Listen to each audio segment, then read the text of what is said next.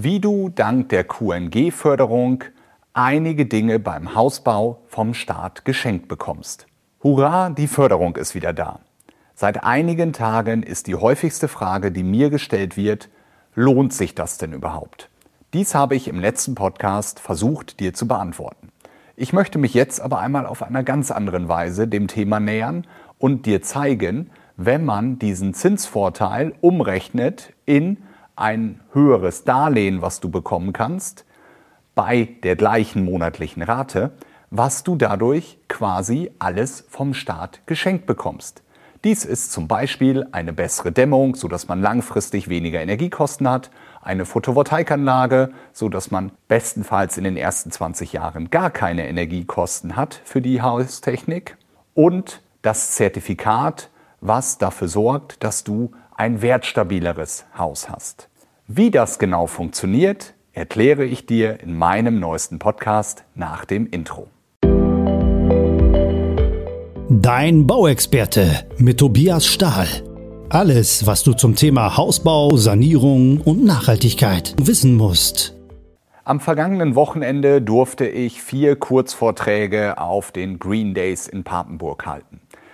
Dort war auch, aber auch in den Tagen davor und auch jetzt heute die häufigste Frage immer wieder, super, die Förderung ist wieder da, aber lohnt sich das überhaupt? Was kostet das Ganze denn mehr? Ist der Aufwand nicht viel zu groß? und rechnet sich das Ganze überhaupt?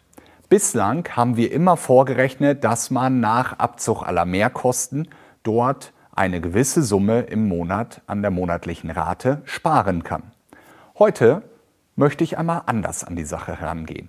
Das heißt, ich habe einmal rückwärts gerechnet, was darf das Haus mit QNG-Förderung mehr kosten, damit man unterm Strich die gleiche monatliche Rate hat.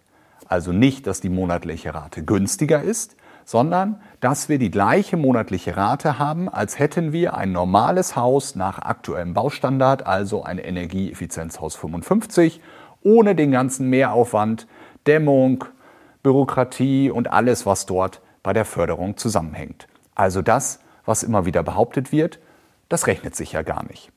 Und dort, wenn wir dort die gleiche monatliche Rate nehmen, dann hängt das jetzt so ein bisschen davon ab, in welcher Zeit man das Ganze zurückbezahlt. Ist das in 10 Jahren, in 20, in 30 oder in 35 Jahren? Ich komme je nach Laufzeit auf einen Wert so zwischen 20 und 30.000 Euro.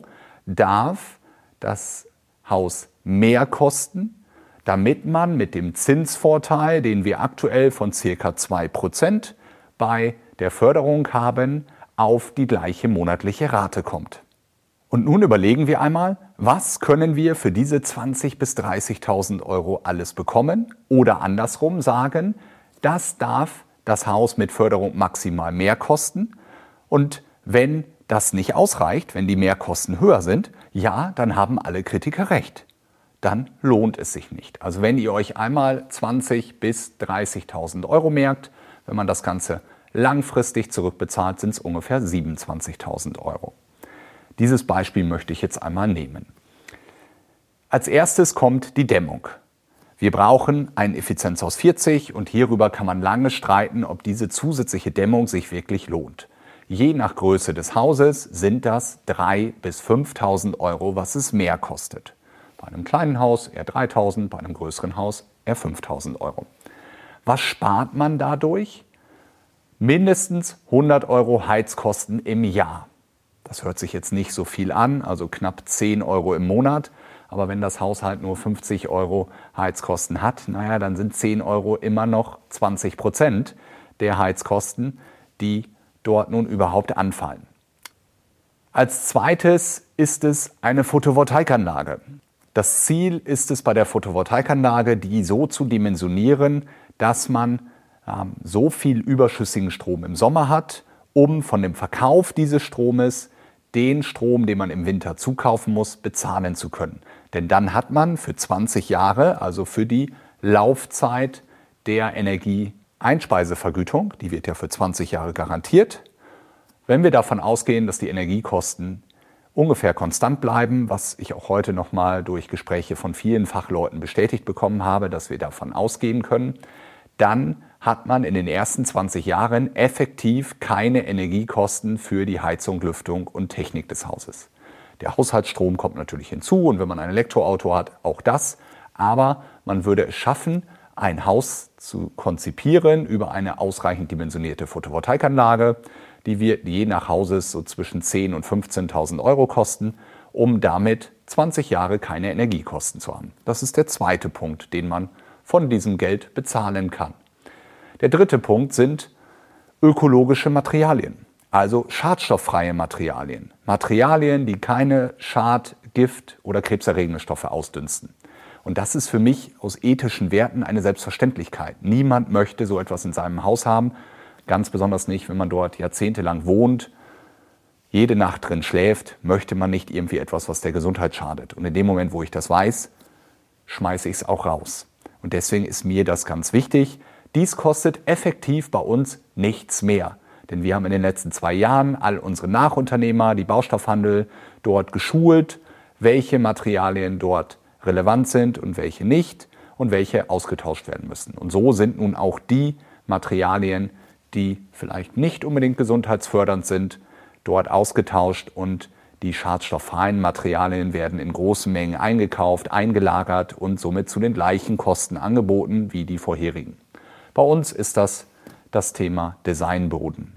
Dort gibt es leider einzelne, die etwas ausdünsten und die sind nun ersetzt worden gegen schadstofffreie Designböden. Dieses kostet nichts, ist aber in dem Paket natürlich mit drin.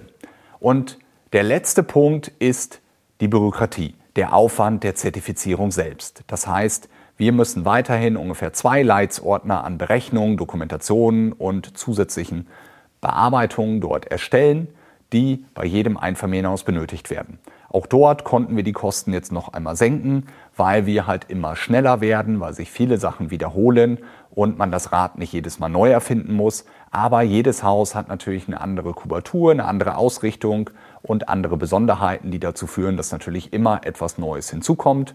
Und so sind das zwischen 5.000 und 10.000 Euro an Bürokratiekosten für den Energieeffizienzexperten, für den Auditor, also den Nachhaltigkeitsberater und für die Zertifizierung selbst. Das sorgt dafür, dass man ein wertstabiles Haus hat. Ich habe am Freitag einen Podcast aufgenommen mit einem Bankvorstand, der ganz am Ende, ohne dass ich ihn eine Frage gestellt habe, auf das Thema Nachhaltigkeitszertifizierung zu sprechen kam und jedem empfiehlt, dies zu tun, alleine um ein wertstabileres Haus zu haben oder sogar ein Haus, was einen höheren Wiederverkaufswert in Zukunft haben wird, weil er genau das bestätigt hat, was ich immer sage, allerdings aus Banksicht und nicht aus Immobiliensicht. Diese Häuser, die diese Zertifikate haben, werden in Zukunft einen höheren Wiederverkaufswert haben, niedrigere Versicherungsbeiträge haben und insgesamt eine wertstabilere Entwicklung haben. Und das erhält man durch die Zertifizierung. Für uns ist es Aufwand, für dich nicht, denn den Aufwand der Zertifizierung nehmen wir dir komplett ab. Du musst dich um nahezu nichts dabei kümmern, sondern nur ein paar Unterschriften leisten und du wirst noch intensiver beraten, was ich auch als Vorteil sehe. Und somit ist mein Fazit, wenn man nun diese 20 bis 30.000, in meinem Beispiel 27.000 Euro investiert, kann man dafür die bessere Dämmung, kaufen, kann die Photovoltaikanlage, sogar eine große Photovoltaikanlage davon kaufen, kann die schadstofffreien Materialien wählen und bezahlt dazu noch den ganzen bürokratischen Aufwand und in den meisten Fällen bleibt sogar immer noch etwas über. Also man hat immer noch eine etwas niedrigere monatliche Rate und hat ein Haus, was erheblich weniger Energiekosten hat, was keine Schadstoffe hat und was bedeutend wertstabiler ist. Und somit ist jeder selbst schuld, der es nicht macht, weil das Ganze gibt es in der Rückwärtsrechnung vom Staat geschenkt, wenn man diesen Weg geht. Natürlich kann man auch das Standardhaus bauen und auf all das verzichten, aber wenn man uns sagt, du bekommst eine bessere Dämmung, eine Photovoltaikanlage, schadstofffreie Materialien geschenkt, das sind ja wirklich materielle Werte, die man sehen, fühlen kann und am Ende da sind, das Thema Wertstabilität ist natürlich ein theoretisches, aber die anderen bieten einen echten Mehrwert, den man dort hat. Und das Ganze für die gleiche monatliche Rate oder sogar etwas niedriger. Ich hoffe, dir damit deine Angst genommen zu haben und mit diesem zweiten Podcast zu diesem Thema das Thema lohnt sich das wirklich klar beantwortet zu haben.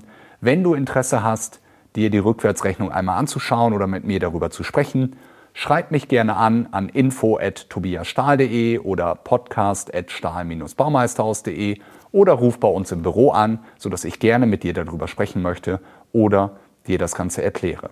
Und wenn ich nun dein Interesse geweckt habe, dass du auch diese Förderung gerne in Anspruch nehmen möchtest, dann vereinbare gerne ein kostenfreies Beratungsgespräch, wo wir einmal deinen Traum vom Haus ausführlich besprechen und ich dir all deine Fragen beantworte und wir für dein Haus einmal genau das nachrechnen, was du alles dort vom Staat geschenkt bekommst, wenn du diesen Zinsvorteil der Förderung optimal einsetzt.